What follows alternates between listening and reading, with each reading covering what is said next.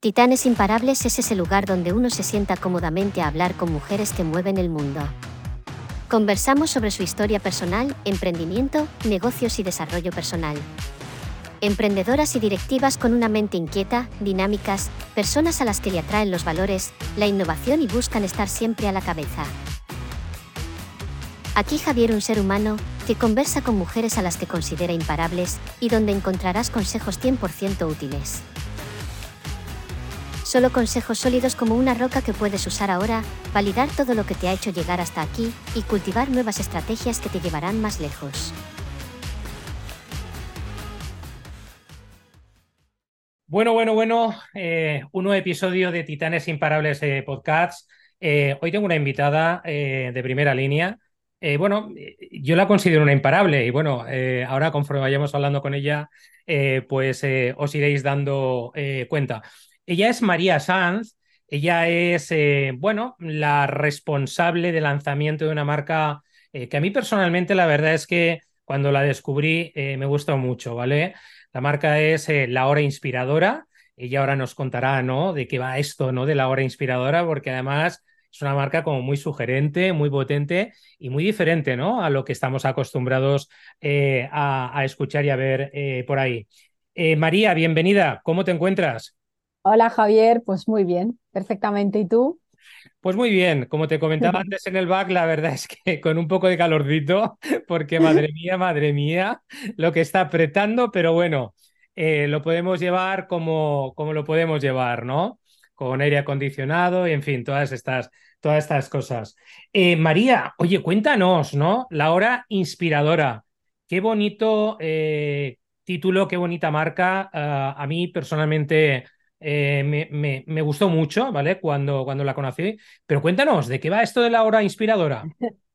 Bueno, la hora inspiradora, siempre lo digo, legalmente es una agencia de viajes, ¿vale? Para que todo el mundo se quede tranquilo, porque al final cuando gestionas personas eh, tienes que tener todas las, todos los requisitos legales eh, en orden, entonces legalmente es una agencia de viajes, Ajá. pero realmente es, es un lugar en el que yo siempre digo que hago los viajes realidad. Es decir, eh, monto viajes, monto viajes de distintos tipos. Por un lado, monto viajes en grupos reducidos a los que yo también voy. Y entonces vamos descubriendo el mundo, eh, Marruecos, ahora vamos a ir a México, Italia, etcétera. Y ahí hay grupos que vienen conmigo. Y por otro lado, tengo eh, monto viajes para personas que quieren ir a determinados sitios y quieren hacerlo de una manera diferente. O sea, no quieren hacer el típico viaje del todo incluido, la típica ruta turística, quieren un viaje a su medida. Entonces yo les monto el, el viaje que ellos quieren, eh, bueno, hasta el más mínimo detalle y totalmente siempre, bueno, de, de, acuerdo con sus, los días que tengan, el presupuesto, la idea de viaje, los, lo que les apetezca. Entonces, bueno, es eso, es hacer un viaje que ellos tienen en la, en la cabeza, pues hacerlo realidad. Eh, María, yo, yo que soy muy, muy viajero, y es cierto lo que dices, ¿no? A veces eh, cuando te ofrecen este tipo de tours eh, paquetizados eh, eh, y no, que no personalizados, ¿vale? Yo salgo corriendo, ¿no? Porque es verdad, al final, cuando tú te vas a un destino, lo que te gusta es, bueno, pues personalizarlo a la mayor posibilidad posible, ¿no? Cuando un cliente se acerca, María, a ti y te dice, oye, yo quiero que me personalices al máximo el, el viaje, ¿dónde realmente eh, se enfoca el, viajero? En, la ruta global, en, en, aspectos concretos de ese país? ¿Lo tienen previamente muy estudiado? Eh, cuéntanos, por favor. Ya, pues mira, es curioso, porque cuando te piden un viaje a medida, eh, se suelen enfocar en la ruta, por supuesto, muchísimo en los hoteles, Muchísimo, porque la gente que quiere algo personalizado quiere hoteles diferentes. No ah. tienen por qué ser los hoteles de máximo lujo, pero siempre me dicen, busca algo que sea especial, que sea distinto. Entonces, el alojamiento es algo a lo que prestan mucha, mucha atención.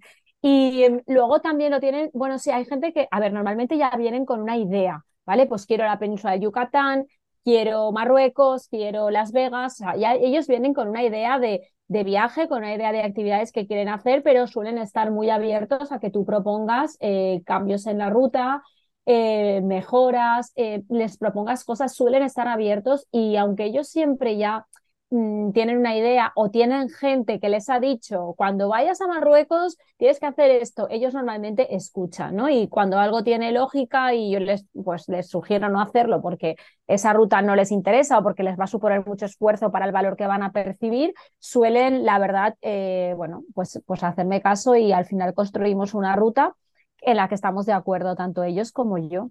Y, pero ya te digo, el alojamiento y la ruta sería lo, lo principal. Oye, María, y cuando, cuando este cliente, ¿no? Esta cliente, el, grupo, ¿no? Eh, deciden, deciden ir a un, eh, a un destino, eh, cuando tú también te involucras con ellos, es decir, cuéntanos cómo lo vives tú. Hombre, me imagino que con mucha pasión, como nos estás contando, ¿no? Pero ¿cómo, cómo lo vives? Porque claro, estás viviendo el sueño de ellos y además quizás no era un sueño tuyo, pero también se convierte en un sueño, ¿no? Totalmente, o sea, es como que siempre les digo, puedo ir, porque es que al final monto un viaje que exactamente me involucro tanto en el, en el detalle, en el viaje, en hacerlo a su medida, en hacer, siempre pienso, para mí es muy difícil vender o crear algo que en lo que no creas o en lo que no te, que no te guste, ¿no? Entonces al final incluso lo he contado destinos que a priori para mí no han sido tan atractivos como Las Vegas, ¿no? Eh, cuando creé el viaje me hubiera ido a Las Vegas y cuando vi lo que compartieron en redes pensé, es que ha quedado un viaje muy chulo y ahora he montado uno a la península del Yucatán, a México. Eh, dos semanas en, Navidades y también les he dicho, oye, es una familia, digo, y es que me quiero ir con vosotros, porque unos hoteles, una ruta, noche vieja, no sé, todo, la verdad es que sí, sí, me involucro muchísimo y es un poco, es un poco un sueño también para mí estar trabajando en esto, ¿sabes? Porque vengo de un sector como es la logística, muy antipático, en el que la gente está siempre enfadada, en el que hay muchísimo estrés, en el que, bueno, es un sector duro, la verdad. Entonces pasas a este sector que es mucho más lúdico, en el que, claro, si no pasa nada, o sea, de, ¿sabes? Cuando estás creando el viaje es algo que tú, es una ilusión que tienen ellos, ¿no? Entonces eh, lo tratan de una manera totalmente distinta. Y la verdad es que el cambio del contacto con el cliente no tiene nada que ver. La verdad es que María conozco, conozco algo del sector logístico. Eh, bueno, de hecho, em, he trabajado para varios clientes ¿no? del sector y totalmente de acuerdo, ¿eh? Madre mía, menudo sector, has hecho un cambio eh, ahí radical. Cuéntanos, eh, ¿por qué este cambio? ¿Por qué decides, no? Es decir, oye, dejo un sector que está, digamos, en las antípodas de lo que has generado y has creado ahora. ¿A qué se debe ese cambio? Cuéntanos. Pues bueno, el cambio real se debe a que em, hubo un ERE en la empresa en la que yo trabajaba porque se mudaron los, puestos de trabajo a Génova y decidí no acogerme a ese ERE. Yo tenía un puesto directivo, ¿no? Entonces eh, siempre había trabajado allí y decidí que cuando salí de ahí, mi, o sea, a mí me encanta el trato con el cliente, me encanta el trato con las personas, pero en muchos sectores este trato cada vez se va automatizando más se va distanciando más, es más frío, es como, o sea, es que no podéis hablar por teléfono más de 45 segundos, es que tenéis que contestar esto en no sé cuántos minutos, ¿no? Es todo las antípodas de lo que yo creo. Entonces yo creo, eh, decidí que, eh, bueno, estaba haciendo una cosa que ni me gustaba en ese momento, ni tenía que ver nada conmigo. Decidí que tenía que probar otro, otro sector y bueno, al final, sabes que la logística también es un sector muy, muy específico. Si las cosas no fueran bien, al final un hueco en logística siempre voy a encontrar porque no hay tanta gente que controle todo esto, ¿no? Pero decidí que quería tratar a las personas de otra manera y que quería hacer las cosas a mi manera. Es decir, cuidando el detalle, cuidando el contacto. Yo estoy el tiempo que haga falta planeando un viaje. Normalmente me conecto muchísimo sábados y domingos porque piensa que esto es algo que la gente hace fuera de sus horas de trabajo. Yo tengo muy interiorizado de que, muchos domingos por la tarde tengo que estar conectada al Zoom porque es cuando ellos tienen la calma para, para ver las cosas bien, ¿no? Pero bueno, es que sinceramente no me importa ir, es como es una parte de mi trabajo y entonces ese fue el motivo. O sea, el motivo real fue un ERE pero si rascas un poco más, el motivo real es que no me gustaba nada cómo se estaba tratando a los clientes en el sector donde yo estaba y creo que hay otra manera de trabajar y de dar una atención al cliente. Con lo cual, María, eh, efectivamente pasas, ¿vale? Eh, de, de, un mundo, ¿vale? Eh, automatizado, semi-automatizado, en muchos casos, a un mundo más humano, más personal, más de emociones, ¿no? Porque además, cuando, cuando yo conocí lo, lo que hacías, estamos hablando en todo momento de emociones, ¿no? Y, sobre todo de, las emociones que, le mueven a un ser humano, ¿no? En este, en este sentido. Oye, y cuando decides dar el salto a emprender, ah, más allá del ERE, ¿no? Porque yo, estoy convencido, ¿no? Cuando dices, si rascas, esa vena emprendedora seguro que, que, que, en algunos momentos aparecería en tu corazón, en tu mente, ¿no? En tu interior. Cuéntanos ahí, porque, porque esto no es de, la noche a la mañana, ¿no? Que, que, se genera un negocio, sino hay como una semilla, ¿vale? Que se está alimentando durante cierto tiempo. Totalmente. A ver, yo durante el COVID eh, bueno, el COVID en logística fue horroroso porque sabes que creció muchísimo el volumen de trabajo con las mismas personas, incluso menos. Eh, pero bueno, en los huecos que tenía cuando no podíamos salir de casa o cuando empezábamos a salir, esto que podía salir un rato a caminar, me aficioné mucho a los podcasts, ¿no? Aquí, entonces, en podcast sabes que sabes que hay como una gran oferta de todo el tema relacionado con el emprendimiento. Y ahí empecé a escuchar a personas, empecé a darme cuenta de que, es que la vida te cambia de la noche a la mañana, nos cambió a todos con el COVID y que al final el bien que tenemos más preciado es el tiempo y que estaba entregando mi tiempo, estaba entregando mis capacidades, mis habilidades a un proyecto que no era mío y en el que no creía. Y que ahí empezó a, a gestarse algo, pero no sabía qué. O sea, era como, vale, ¿y qué hago? Porque yo quiero hacer algo, pero es que no sé qué hacer, porque no tengo claro de qué voy a montar una empresa, ¿no? Entonces, ahí yo creo que las, las primeras eh, momentos en los que pensé que me gustaría hacer algo de esto fueron, fue en 2020 con el COVID y después el año pasado, pues me, me apunté, la empresa me dio la posibilidad de hacer un outplacement.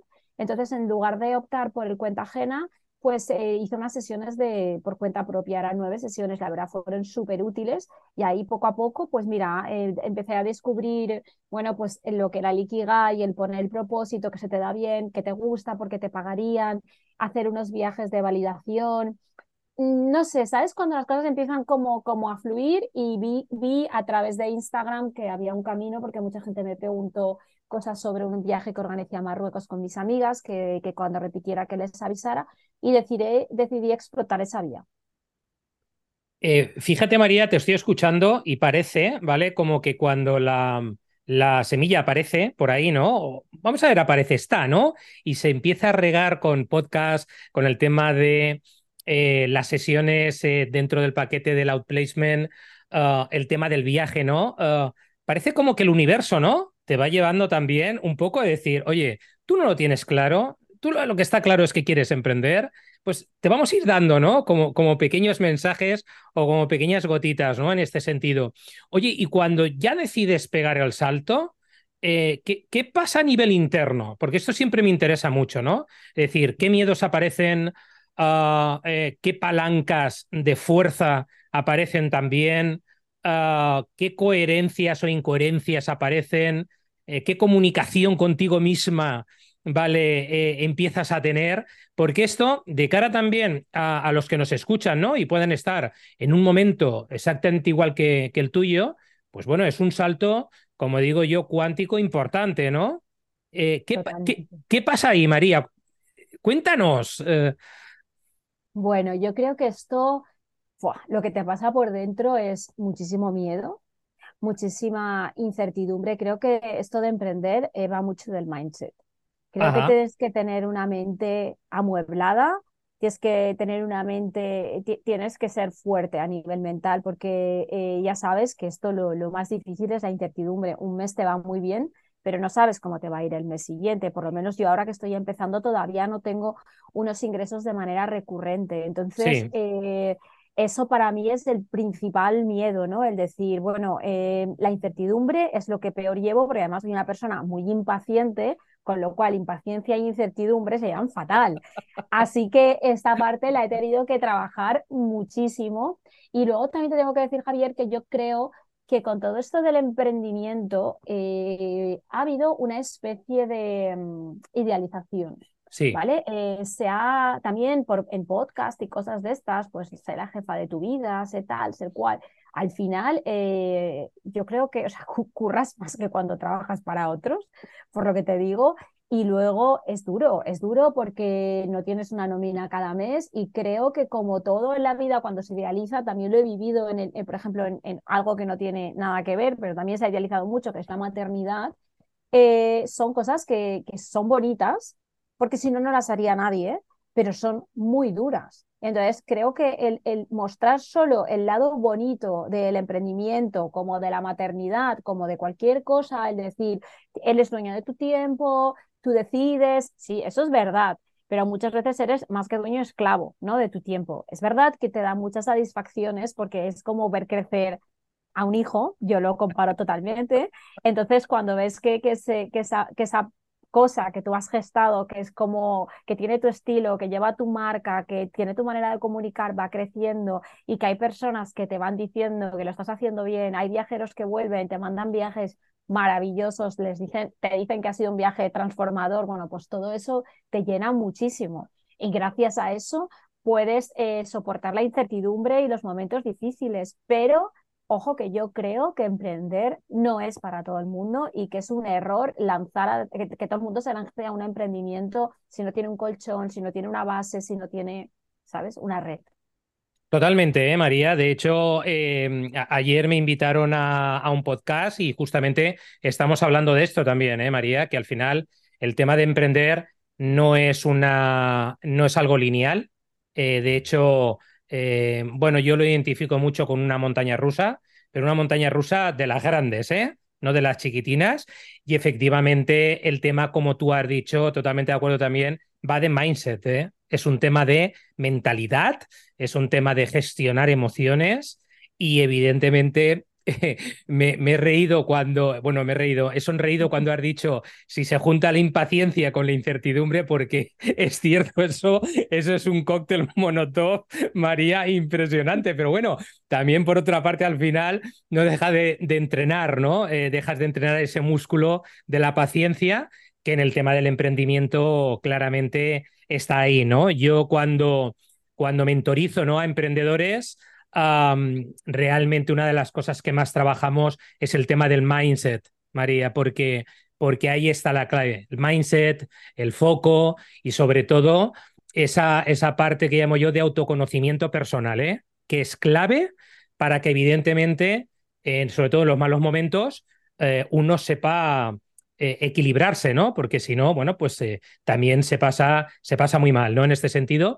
Y, y, por reforzar también lo que has dicho, efectivamente, yo no creo que todo el mundo pueda emprender. Yo creo que hay personas que son para trabajar por cuenta eh, propia, otros por cuenta ajena, otros son inversores, otros son empresarios, como el famoso cuadrante de, del señor Kiyosaki, pero es verdad que todo el mundo, ojo, porque, porque no se puede meter en este jaleo porque luego detrás hay mucho, ¿no? Eh, en, este, en este sentido. Oye, comentabas, María, antes que anteriormente en el sector logística ocupabas un puesto de directiva. ¿cómo, ¿Cómo, es decir, cuando haces el traspaso o, o, te trasladas ¿no? y pegas ese salto cuántico que estábamos comentando, ¿cómo vives el liderar a otros si tenías un equipo ¿vale? Bajo tu cargo, a autoliderarte a ti, ¿no? Es decir, ¿cómo vives ese cambio? Porque, ojo, hablamos de liderazgo, ¿eh? Pero a veces parece como que dirigir a los demás es claramente como más sencillo, entre comillas, lo voy a dejar entre comillas, que autoliderarse a uno mismo, que es otro elemento clave para, para emprender. ¿Qué opinas de esto? Mira, yo te llevaba un equipo de 80 personas, llevaba un equipo grande. Sí, yo es que creo que tú no puedes liderar a otros si no te autolideras a ti mismo. Yo creo que es al revés, ¿sabes? Yo creo que, que primero te tienes que autoliderar a ti mismo porque al final tú eres, actúas como un role model. O sea, la gente, eh, tú no puedes eh, liderar a otros y no puedes decir cosas que no haces, ¿no? Entonces no puedes decir que la gente mantenga la calma cuando tú no la mantengas, no puedes, o sea, tienes, al final yo creo que el proceso es, es un poco a la inversa, o sea, tú tienes que trabajarte a ti mismo tienes que, autoliderarte a ti mismo para luego liderar a otros. Yo creo que el tema del liderazgo es algo que va muy implícito en mí, de manera natural. Obviamente lo he trabajado durante todos los años que he llevado equipos, porque llevo equipos, empecé con un equipo pequeño en 2003, pero desde 2003, o sea, he estado 20 años llevando equipos. primero de tres, cuatro personas y te he llegado a llevar de más de 100, claro. Independientemente de que para mí el, ser un poco líder, será porque soy hermana mayor, será por, por, por la vida, no sé, por las circunstancias, me sale de una manera natural. Pero obviamente lo he trabajado, he aprendido técnicas, he visto qué tipo de líder soy, no he intentado copiar a otros, he intentado tener mi estilo. Y de hecho una de las cosas que más me gustaron cuando me fui de la empresa en la que trabajaba fue una nota que me dejó una, una persona que estaba en mi equipo que me dijo enhorabuena por ser la directora que quería ser y no la que querían que fueses, ¿no? Entonces eso también me ha costado, eh, sí, me ha costado disgustos a, a otros niveles, ¿no? Pero creo que, que sí, que, que, que, que te tienes que autoliderar a ti mismo para liderar a otros. Y ahora no lidero a gente y en principio no tengo ganas tampoco de tener un equipo, no es mi objetivo. No te puedo decir si dentro de un año volvemos a hablar que haya cambiado de idea, pero creo que liderar a personas y llevar un equipo es quizás las cosas más duras que hay. O sea, yo en mi trabajo al final eh, estaba más tiempo gestionando cosas del equipo que gestionando cosas del trabajo en sí sobre todo con una pandemia por medio, con el teletrabajo, con un nivel de estrés, unos volúmenes que no paraban de crecer, unos puertos colapsados. Entonces, era muy importante el equipo y creo que, que bueno, yo me enfoqué muchísimo en eso. Em, la verdad es que María, yo creo que has dado una de las claves, ¿no? Es decir, es muy difícil si tú no te autolideras a ti mismo, a ti misma, que luego puedas liderar a otros, ¿no? Y fíjate, estás hablando de un equipo de 80 personas, ¿eh? Que estamos hablando, si ya liderar 3, 4, 5, 10 personas es hiper complicado, pues imagínate a un equipo de 80, ¿no? Que sí, que sí, que dice, no, parece que cuando lideras a mucha gente parece como más sencillo. Y digo, ya, ya déjate, pero al final son 80 mentes, ¿eh? Las que realmente... 80, 80 vidas. 80 vidas. Exactamente, que, que, y además con todas las fluctuaciones emocionales del día a día, ¿no? Y además en un sector como el sector logístico, ¿no? Que, y además, Javier, liderando un equipo los seis últimos meses que sabía que se iban a la calle. Madre Porque nos lo comunicaron en noviembre y yo me fui en junio. Y con un trabajo que no paraba de crecer. Entonces, claro, todo esto te curte. O sea, yo, yo digo a todo el mundo, yo no podría haber hecho, o sea, este emprendimiento, yo hace 10 años no hubiera sido capaz de sacarlo adelante. Yo todo lo que he aprendido en la empresa eh, privada me, me, ha servido eh, para, para poder gestionar lo que estoy haciendo ahora, lo que quería hacer y lo que no quería hacer. Pero muchas formaciones, coaching, mucho, yo tengo mucho bagaje de haber trabajado en una empresa, en una multinacional y muchas cosas me han servido, me sirven cada día. Oye, María, dentro de, de, de lo que has desarrollado y lo que estás desarrollando ahora, eh, desde tu punto de vista, ¿cuáles son las palancas a nivel de mentalidad en las que tú dices, en estas me estoy sosteniendo en estos momentos, ¿no? Lo que has aprendido, evidentemente, lo llevas en tu mochila, ¿vale? Lo que estás aprendiendo ahora, pero ¿qué tres palancas dirías, oye, estas son las tres piezas fundamentales de mi mentalidad en estos momentos? Vale, yo creo la, la primera es creer en el proyecto creer que estás haciendo, que lo estás haciendo bien y que, y que estás aportando a la gente. Yo creo que esto va mucho más de, de, un viaje tal cual, sobre todo los que yo, los que vienen conmigo, yo hablo que esto es una experiencia ya. O sea, la gente viene, viene transformada a muchos niveles porque son viajes distintos fuera de rutas turísticas y que te tocan. Entonces, creer que es un proyecto que, que ayuda a la gente, ¿no? O sea, creer en tu proyecto. Luego, para mí otra palanca es tener una estrategia, porque mm, cuando tú no tienes una estrategia, y a mí me pasaba al principio, llevo poco emprendiendo, eh, a cualquier cosa que te sale mal te hundes. ¿no? cuando tú tienes una estrategia clara de lo que quieres hacer, todo y que no tiene que ser rígida, porque mm, mm, las cosas son tan cambiantes. Yo en seis meses he visto que cosas que pensaba que me iban a funcionar no me han funcionado, que me han surgido cosas que ni siquiera imaginaba. Entonces, pero al final tener una estrategia creo que es súper importante. Es también otra, otro, otro pilar al que, al, que, al que yo me agarro. Y una tercera palanca eh, para sostenerme, bueno, es que no sé, yo te diría que, que es que no sé, ahora mismo, la verdad, me quedas un poco, un poco en blanco. Para mí las tres palancas, mis tres, estos principales son creer en mi proyecto, tener una estrategia y trabajar. Tener claro que el primer año voy a morir trabajando. O sea, no tengo horarios. No pretendo que esto sea la dinámica en toda mi vida, pero el esfuerzo te diría, para resumirlo en una palabra. Fantástico. Fantástico. Oye, has hablado de experiencia, ¿no? Efectivamente, ¿no? Porque eh, al final todo va de experiencia, ¿no? Y, conforme eh, uno vive esa experiencia, es como que repite o no repite, ¿no? Y te lo, te lo aterrizo, ¿no? Yo que soy muy de, de ir a restaurantes diferentes siempre, por yo en el restaurante que tengo una mala experiencia, hombre, vamos a ver si es, si es algo puntual, María, eh, también lo miro desde de algo de una manera objetiva, pero cuando veo que hay como muchos patrones en ese restaurante a nivel de comida, a nivel de atención, a nivel de sentirte respetado, a nivel de sentirte reconocido como cliente, etcétera, etcétera, es como que decido, ¿no? Es decir, ¿cómo aplicas la experiencia ahora en la hora inspiradora con todo el track record que llevas en tu mochila?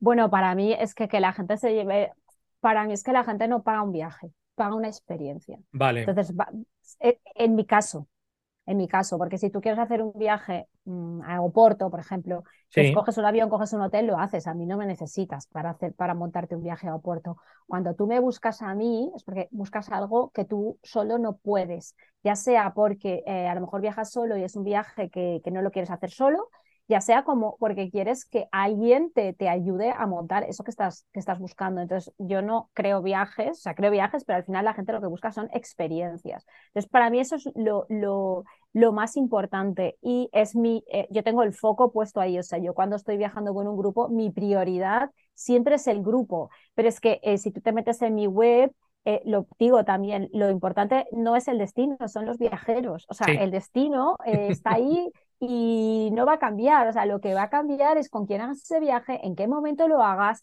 y, y, que la gente que viaje conmigo sienta que es la, la, prioridad del viaje, ¿no? Entonces, obviamente para mí lo principal es la experiencia y creo que lo notan las personas también y creo que, bueno, el feedback que he recibido hasta ahora y que está en Google y testimonios que tengo es que son, bueno, pues que son, ha sido una experiencia muchas veces transformadora. Yo creo que todo el mundo más o menos tiene unas expectativas cuando hace un viaje. Tú no vas a un sitio sin expectativas. Algunas, algo tienes. Y creo que de lo que se trata es como mínimo de que se cumplan esas expectativas, pero bueno, casi siempre de, superar las expectativas, con cosas que no, no, están puestas en el programa, pero que luego pasan, con, con momentos que la gente misma nos espera que van a pasar, con conexiones interpersonales, con un montón de, un montón de cosas. Oye, María, ah, cuéntanos eh, cómo es eh, María como ser humano. Hombre, nos estás dando muchas pistas, ¿vale? Pero. Totalmente. Soy súper transparente, creo. Sí, bueno, yo creo que soy mi principal cualidad. Eh, creo que soy una persona bastante positiva, o sea, no diría optimista, porque no es la palabra, pero sí positiva. Eh, intento siempre buscar el lado positivo de las cosas. Tengo una mentalidad muy positiva, muy, muy poco victimista. No me gusta nada, eh, bueno, quejarme, mm, ¿sabes? El victimismo no me gusta ni en mí, ni me suele gustar en los demás, si te, te tengo que decir. Soy muy impaciente, ya te lo he dicho también. Creo que soy muy, muy, muy curranta, muy trabajadora y, y, muy disciplinada. Y luego también, pues, otras cosas así menos, o sea, soy creo que bastante alegre, soy divertida. Bueno, no lo sé, tampoco quiero hablar yo aquí de, mí misma, pero creo que todas las cosas que te he dicho encajan, encajan bastante, tengo mal genio, también para no decir solo cosas buenas, encajan bastante en mi, en mi manera de ser. Creo que soy bastante Leo. Mi, mi cumpleaños es el domingo. Y creo que tengo ahí el espíritu este de, de, de, un poco de los Leo, de liderazgo y todo esto. Fenomenal. Bueno, pues eh, felicidades anticipadas, ¿vale? Porque probablemente el domingo no hablemos, ¿eh? pero, pero llevas. Eh, no te voy a preguntar por los años, ¿eh? Porque se te ve muy bien. O sea, que se te ve muy joven, ¿vale? Y esto, como a veces, sabes, no gusta mucho. yo, yo, de todas maneras, llevo últimamente, María, he cumplido recientemente 54 años. Y oye, y estoy súper feliz con los 54 años y me veo súper bien. Y la gente a veces me dice, sobre todo mis amigos, me dice, tío, dice, pero ¿por qué estás hablando de que, de que te ves súper bien con 54 años? Y oye, pues si es que me veo fenomenal, ¿para qué te voy a decir otra cosa? Porque a veces tú sabes que a partir de los 50 mucha gente está en el mantra de, madre mía, ya los 50, fíjate tú, no sé qué, ya se está acercando, no sé cuánto. Yo digo, ay, qué cenizos y qué cenizas que sois con el tema de la edad. Porque es que volvemos al tema de la mentalidad. Totalmente. Otra vez. Totalmente. lo, que tú te dices es lo que tú transmites. Y tú te ves, porque yo te veo divino también, te lo tengo que decir. O sea, y con, una, y con, una, energía que me recuerda un poco a la mía, te tengo que decir, muy sonriente todo el rato mientras tenemos la conversación, curioso. Yo creo que al final, como tú te hablas a ti y lo que tú piensas es lo que tú transmites. Y tú hablas de los 50, pero es que hay gente que con 40 ya es como si hubiera acabado la vida. Ya está. Y cuando tienes más, dices, tío, pero 40, pero si eres un pipiolo, ¿qué me estás contando? Te queda todavía. Pero es verdad que hay gente o hay mujeres, a lo mejor, y yo te hablo más en de que a lo mejor ya tienen los hijos, ya está. No, no, ya está, no. O sea, si esto empieza ahora, ¿sabes? Ahora es cuando hay que estar eh, a tope, porque cada, cada año, pues es verdad que aún estando bien, pues los años pasan y hay que asumirlo. Pero bueno, yo creo que uno tiene que seguir eh, cuidándose, tiene que seguir estando positivo, haciendo cosas para encontrarse bien a nivel salud, movimiento, alimentación y descanso y coco, otra vez, el mindset. Es que al final está en todos lados, en el trabajo, en el día a día, en el físico, en todo. Eso es, eso es. Oye, María, eh, las dos últimas, ¿vale? Que te quiero lanzar antes de, de marcharnos una va relacionada eh, con el tema del liderazgo, ¿no? Es decir, y, muy en la línea del podcast, ¿no? De mujeres que mueven el mundo. Es decir, yo cuando te escucho, cuando observo, es decir, yo veo mucha fuerza, ¿vale? Eh, veo liderazgo, ¿no? Y veo al final esa, esa, ese entusiasmo por mover el mundo, ¿no? ¿Cómo percibes tú que está ahora este tema eh, dentro de lo que es el, el, formato mujer, ¿no? El, el, liderazgo, porque se habla mucho de esto, ¿no? aquí, evidentemente, nos daría para seguramente dos o tres podcasts más, ¿vale? Tres episodios más, ¿vale? Pero tú vienes de, de, de liderar a un grupo de personas muy elevado en un sector muy complejo, de mucha tensión, de mucha presión. Ahora decides emprender y evidentemente entiendo que estarás en contacto con otras mujeres emprendedoras, ¿no? ¿Qué estás observando, ¿no? Con todo este movimiento, María. Me encanta esta pregunta. Me encanta esta pregunta, te voy a decir por qué. Porque justamente ayer en mi Instagram publiqué una story al hilo de esto. Yo estuve el sábado en un encuentro de un club, ¿vale? De, empresarios, emprendedores, etcétera. Otra vez, de nuevo, te diría que el 80% eran mujeres, ¿vale? Como últimamente en todos los sitios donde voy. Me encontré un potencial femenino, bueno, altísimo. O sea, gente con, con, muchísimo power, que yo creo que es que esto hay que potenciarlo porque las mujeres mm, se nos pone esto de que competimos y tal, pero las mujeres cuando colaboramos las unas con las otras, creo de verdad que somos imparables, como, como tu podcast. Y, te, y, tengo que decirte que yo he creado un proyecto dentro de, mis de, mi, de, mi, de mi trabajo, que no te lo he mencionado, pero que hice la primera edición en junio, que es la Costa Inspiradora, lo hago con otra persona y este va orientado solo a mujeres y muy enfocado al tema profesional.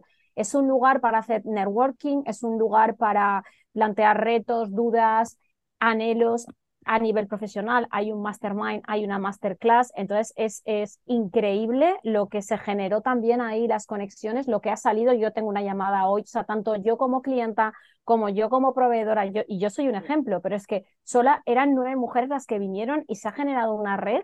Qué maravilla. Increíble.